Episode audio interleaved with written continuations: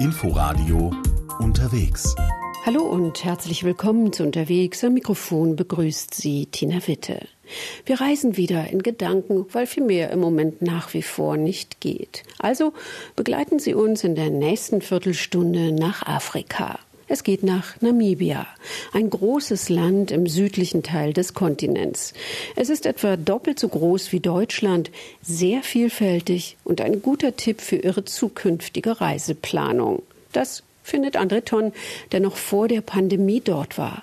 Die Landschaft und die Tierwelt haben ihn fasziniert und auch die vielen interessanten Menschen, die er getroffen hat. Sie haben ihm Geschichten erzählt, die selten in Reiseführern nachzulesen sind. Ich will nach den Sternen greifen. Und bekanntlich ist damit der Himmel auf der südlichen Erdhalbkugel prall gefüllt. Im gering besiedelten Namibia lohnt der Blick nach den Sternen besonders. Daher ist mein erstes Ziel die Tivoli Astro Farm. Sie liegt fast 200 Kilometer südlich von Windhoek, der Hauptstadt Namibias. Der Farmer dort hat sich auf die Beobachtung des Sternenhimmels über Namibia spezialisiert. Daher sind Hobbyastronomen häufig zu Gast. So treffe ich auch auf Martin Kaiser. Er hat aus Deutschland seine ganze Ausrüstung mitgebracht, Teleskop und viel Zubehör. Tief in der Nacht den südlichen Sternenhimmel zu beobachten, hat für ihn einen ganz besonderen Reiz.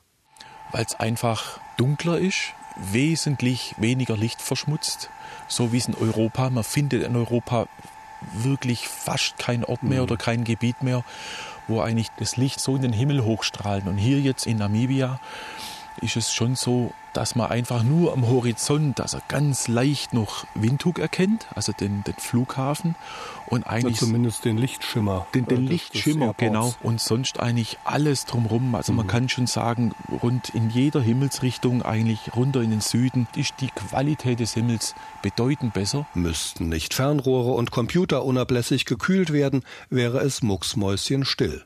Auch Antilopen und andere Tiere sind in der Nacht nicht zu hören. Nur die Astronomen sind unterwegs, sitzen still zwischen ihrer Ausrüstung und schauen auf die Bildschirme ihrer Laptops, die mit den Teleskopen verbunden sind. Es ist nach Mitternacht, tief dunkel. Das ist der beste Moment, erklärt mir Martin, um Sternenbilder deutlich zu sehen und fotografieren zu können. Dann ist der Hintergrund nicht schwarz, sondern samtig. Mhm. Also samtiger Hintergrund oder gerade die Milchstraße, man kann sie wirklich nicht nur im Zenit sondern wirklich bis zum Horizont, also vollkommen beobachten, genießen. Am Morgen, wenn die Sonne wieder hoch am Firmament steht und das Thermometer weit über 30 Grad anzeigt, leuchtet der Wüstensand in vielen orangefarbenen Schattierungen. Bevor es zu heiß wird, versorgt Reinhold Schreiber seine 3000 Karakulschafe mit Futter. Neben Unterkünften für Touristen ist das eine weitere Einnahmequelle. Doch die ist in den vergangenen Jahren fast versiegt. Schaf- und Rinderhaltung lohnen immer weniger, denn es hat kaum geregnet, der Boden ist staubtrocken. Die Tiere finden wenig Nahrung, aber zusätzliches Futter ist teuer und drückt die Einnahmen der Farm. Ich starte zu meinem nächsten Ziel. Ich will Tiere in freier Wildbahn beobachten. Dazu fahre ich am nächsten Tag gut 400 Kilometer. Und ich bin fast an der Grenze zu Südafrika, bei einer Farm mit einem weitläufigen Wildtierbereich. Hier leben Antilopen, Springböcke, Giraffen, Schakale, unzählige Vogelarten und Löwen. Um die zu sehen, steige ich zu Leon Loaf in den Jeep. Mit dem jungen Mann fahre ich in das riesige von Maschendrahtzaun umgebene Reservat. Es mögen gut zehn Kilometer sein, dann stoppt Leon das Auto und hält eine Antenne in die Luft. Mit einem Peilsender versucht er die Löwen zu orten. Das ist recht schwierig, erklärt er. It's very difficult, especially some days. Uh, your males can easily walk around 30 kilometers in one night and your females do around 20 kilometers. Denn männliche Löwen sind nachts leicht 40 Kilometer unterwegs, weibliche Löwen absolvieren in etwa die Hälfte dieser Strecke. Außerdem halten sie sich nicht immer an den gleichen Orten auf. Das hat der Ranger noch nie erlebt. Jeden Tag sind die Tiere an einer anderen Stelle. Und da das Gehege sehr groß ist, braucht es viel Geduld, um die Löwen mit dem Peilsender aufzustöbern. Leon ist in der Kalahari-Wüste aufgewachsen, auf einer Farm jenseits der Grenze in Südafrika. Nach dem Unistudium zog es ihn wieder zurück in die Natur. und die fasziniert ihn. Daher war es für ihn ganz logisch, diesen Job hier in Namibia zu übernehmen. When I finished with my studies, I came directly here because I loved the, the country. Dies ist sein erster Job. Especially because it's my first job. A very interesting first job. Auch heute dauert es gut eine halbe bis dreiviertel Stunde, bis wir die ersten Löwen gefunden haben. Sie liegen etwa zehn Meter vom Auto entfernt, ganz entspannt im roten Sand der Kalahari, nehmen uns scheinbar kaum wahr. Doch wehe, man öffnet die Tür des Jeeps nur einen Spalt, das Türklicken registrieren die Tiere ganz genau. Einer der Löwen erhebt sich sofort, lässt sich aber prompt wieder in den Sand fallen, nachdem die Autotür wieder zu ist. Auch wenn die Löwen einen zufriedenen Eindruck hinterlassen, sollte man jedes Risiko vermeiden, ihnen wirklich zu nahe zu kommen, warnt der Guide. The area is so big, it's about 60,000 acres in there. So it's a very big area and Das Gelände ist groß, ist riesig, etwa 40.000 Hektar. Herden von Oryx-Antilopen durchstreifen das Reservat. Auf diese Tiere haben es die Löwen abgesehen, wenn sie alle drei bis vier Tage, wenn sie hungrig sind, auf Jagd gehen. Sie sind immer hinter den Antilopen her, jagen und töten sie. Zwei Millionen Einwohner leben in Namibia. Zu tun gibt es da sehr viel in einem Land, das doppelt so groß ist wie Deutschland. Das wiederum ist eine Chance für jene, die sich wie Leon Lowe hier eine Existenz aufbauen wollen. Ebenfalls aus Südafrika gekommen ist Eljo Jansen mit ihrem Mann. Das war vor gut einem Jahrzehnt. Vor vier Jahren eröffnete sie im Südosten Namibias im Ort Johannas ein kleines Café. Es sei für sie ein Glück gewesen, erzählt sie mir hier in diesem kleinen Ort ein eigenes Café aufmachen zu dürfen, wo sie auf Touristen trifft und mit ihnen ins Gespräch kommt. Sie liebt, was sie tut. I love what I do. Um, I'm trying to help the community because that's why the owners of this building need Sie versucht zu helfen den Einwohnern des Ortes, der Community, so erzählt sie. Das kleine Café hat Platz gefunden in einem modernen Geschäftsgebäude aus Glas und Stahl. Deren Betreiber wollen den ärmlich wirkenden Ort beleben und Jobs schaffen. Die ersten Gäste des Cafés kommen bereits mittags. Es sind Schulkinder. Eljo Jansen kocht für sie. Außerdem versorgt sie die örtliche Polizeistation mit Essen. Johannas ist sicher kein Touristen-Hotspot, aber ein Ort mit engagierten Einwohnern. Da habe ich gern Halt gemacht. Weiter geht es zum Fish River Canyon, dem zweitgrößten Canyon der Welt. Er ist riesig, 160 Kilometer lang und bis 550 Meter tief. Ohne einen ortskundigen Reiseführer kommt man sich etwas verlassen vor in diesem riesigen, felsigen Gebiet.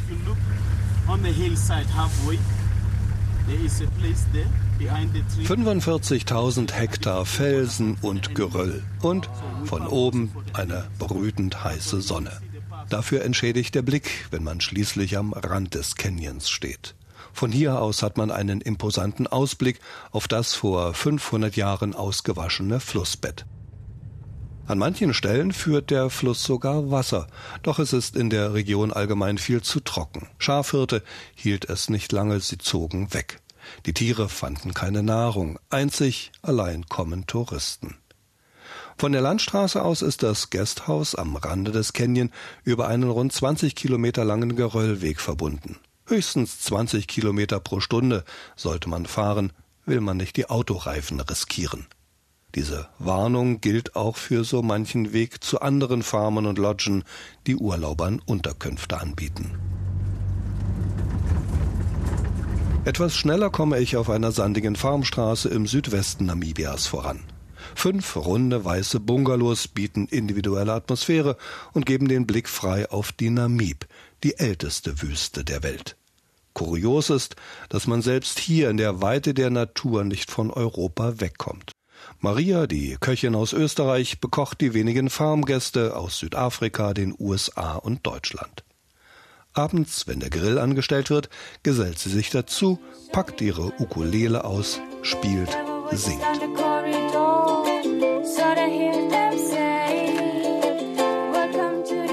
Noch mehr an Europa und vor allem an Deutschland erinnert ein Besuch in der früheren Diamantenstadt Kulmanskop.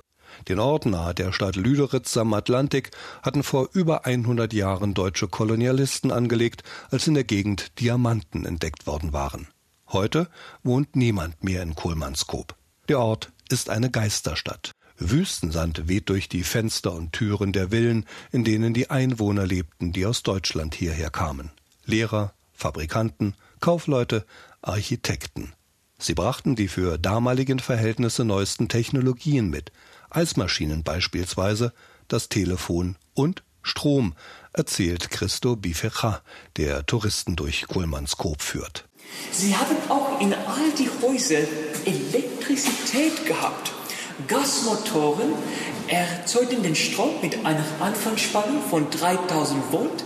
Alles zusammen, sie haben so 30.000 Volt hier gehabt. In der Turnhalle, dem einzigen komplett erhaltenen Gebäude, sind elektrische Schaltanlagen zu sehen, die vor 100 Jahren die Berliner Firma Siemens und Halske geliefert hatte. Auch einige alte Sportgeräte sind erhalten, ein Sprungbock und ein Turnpferd.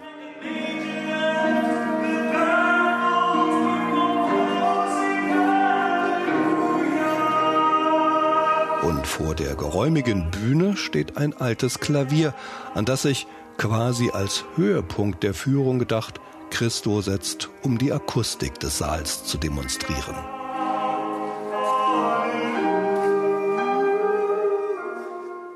Ein weiteres Stück deutscher Kolonialgeschichte besichtige ich in der Nähe des Ortes Malta-Höhe, Schloss Duvisib.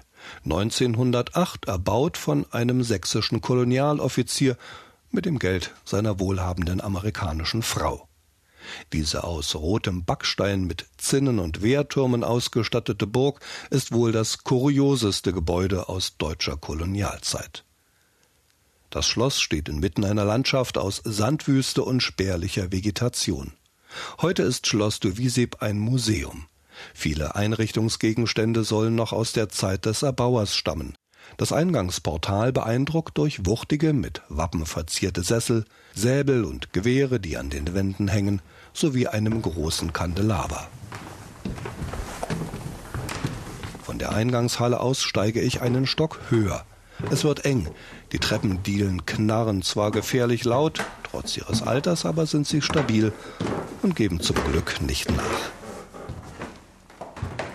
Von dort gelange ich in ein kleines Erkerzimmer, von dem ich einen herrlichen Ausblick habe auf die Wüste und eine sich am Horizont abzeichnende Hügellandschaft. Nur ein paar Augenblicke vom Schloss entfernt steht das steinerne, ebenso solide gebaute Wirtschaftsgebäude.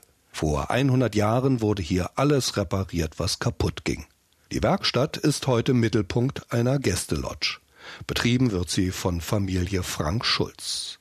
Der Senior des Unternehmens, Jochen Frank Schulz, weiß viel zu berichten über den Bauherr des Schlosses. Es heißt, er soll sich durchaus auch um die Belange seiner einheimischen Arbeiter gekümmert haben. Für einen Kolonialoffizier keine Selbstverständlichkeit. Er hat das auch für die ganze Gegend gemacht. Da war er großzügig mit dem Geld seiner Frau. Nicht? Hier wurden dann die Ochsenwagen repariert und so. Äh, abgesehen davon, dass sie 20 Ochsenwagen laufen hatten, die das Material ranbrachten. Damals mit je 24 Ochsen vor, aber diese Ochsenwagen eben, die mussten auch mal repariert werden, die wurden nie abgegeben. Ein Schloss und gleich daneben die Gästefarm. Wer hier draußen lebt, ist überwiegend auf sich allein gestellt. Lebensmittel für die Familie und Urlauber werden in großen Kühlschränken gebunkert. Die können in der Zwischenzeit mit Solarstrom betrieben werden. Sie verbrauchen viel weniger Strom als früher. Nur Geräte, die viel Strom verbrauchen, wie beispielsweise Bügeleisen, werden selten oder gar nicht benutzt. Jochen stört das nicht. Die Abgeschiedenheit der Wüstenlandschaft macht ihn zufrieden und ausgeglichen. Na, also nach Windhoek fahre ich schon ungern. Nur wenn es unbedingt sein muss und möglichst kurz dann habe ich doch sehr Sehnsucht nach der Wüste. André Ton war im südlichen Afrika unterwegs und für ihre Planungen Namibia kann unter normalen Bedingungen, also ohne Pandemie, problemlos ganzjährig bereist werden. Für Tierbeobachtungen eignen sich am besten die Monate Mai bis Dezember. Wem Hitze zu schaffen macht, der reist am besten im Juni oder Juli. Unterwegs gibt es wieder in der nächsten Woche. Sie können die Sendung auch als Podcast in der ARD Audiothek abonnieren. Am Mikrofon verabschiedet sich Tina Witte. Inforadio Podcast.